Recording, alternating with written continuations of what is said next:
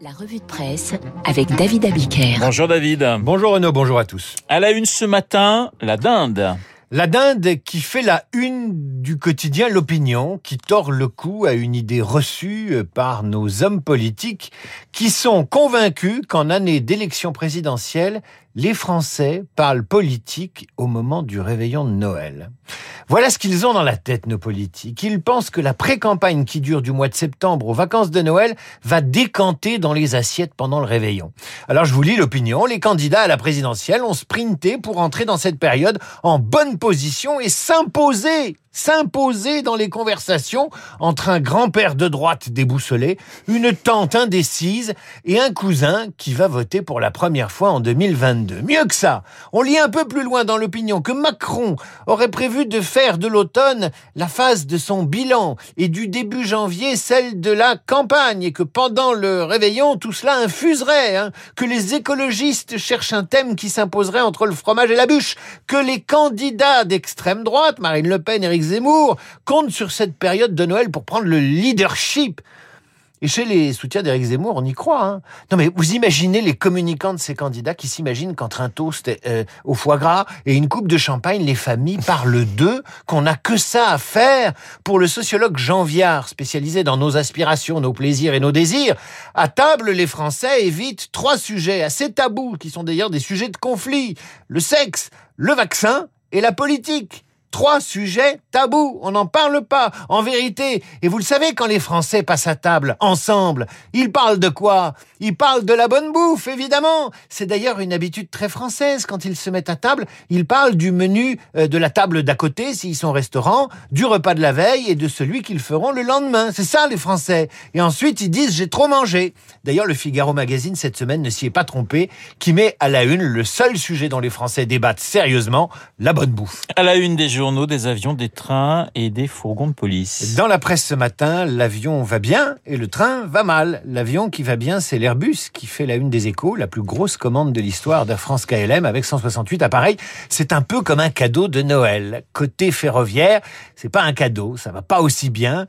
Covid, train, bonjour la galère, titre Le Parisien aujourd'hui en France. SNCF, la CGT échoue dans sa stratégie de blocage total, ça c'est la une du Figaro. Et dans ces journaux, vous lirez ceci en essayant de comprendre ce qui se passe dans la tête de la direction de la SNCF et des syndicalistes. J'ouvre les guillemets, page saumon du Figaro. Jeudi, la CGT et Sud ont levé le préavis de grève qu'ils avaient lancé pour le week-end de départ en vacances. Si le trafic devrait être très perturbé sur l'axe sud-est, il sera normal samedi et dimanche. Ça, c'est dans le Figaro. Magie de Noël, se demande le Parisien. Non, le trafic restera très perturbé aujourd'hui, aujourd'hui vendredi.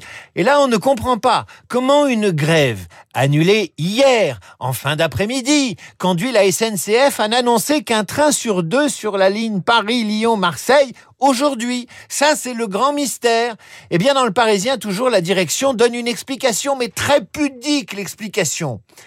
Dans les faits, ces appels à la grève ont été retirés trop tardivement sur le plan opérationnel pour assurer une remontée du nombre de TGV en circulation. Faites bien le parisien, je trouve. C'est un peu comme un paquebot c'est un peu comme un paquebot, le Titanic en l'occurrence. Quand les syndicats annoncent qu'ils vont faire grève, pour changer la manœuvre, remonter dans les trains et se remettre au travail normalement, il faut bien 36 heures. Et oui, c'est long de s'y remettre. Il faut se rappeler où sont les gares, où sont les quais, si c'est le bon train. Alors qui va payer le prix de tout ça? Ben, Tous ceux qui devaient partir aujourd'hui. Qui a payé pour que soit retiré ce préavis de grève?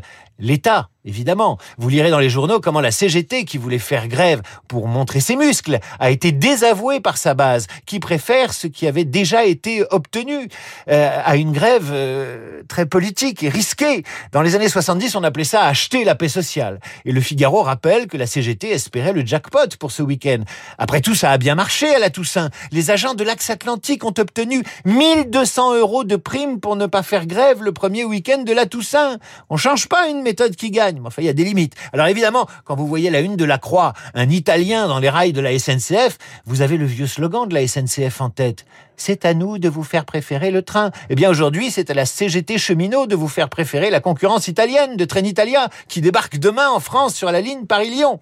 Mais en réalité, l'ouverture à la concurrence, c'est une bonne nouvelle pour les cheminots français, euh, car ça va globalement augmenter la part euh, de marché du train, dixit le patron de, de, de la SNCF, et sans doute au détriment de l'avion et de la voiture. Après l'avion, après le train, le fourgon de police. Enquête euh, sur la compagnie de sécurisation et d'intervention de Seine-Saint-Denis.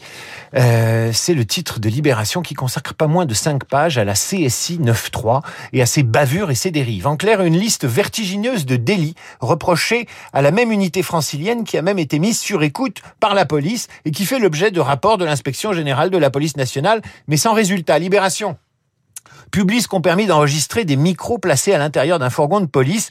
Le 26 mars 2020, cinq agents patrouillent à bord d'un Renault Trafic en Seine-Saint-Denis. Les micros ont permis d'enregistrer l'interception d'un homme qui circulait pendant le confinement. Extrait.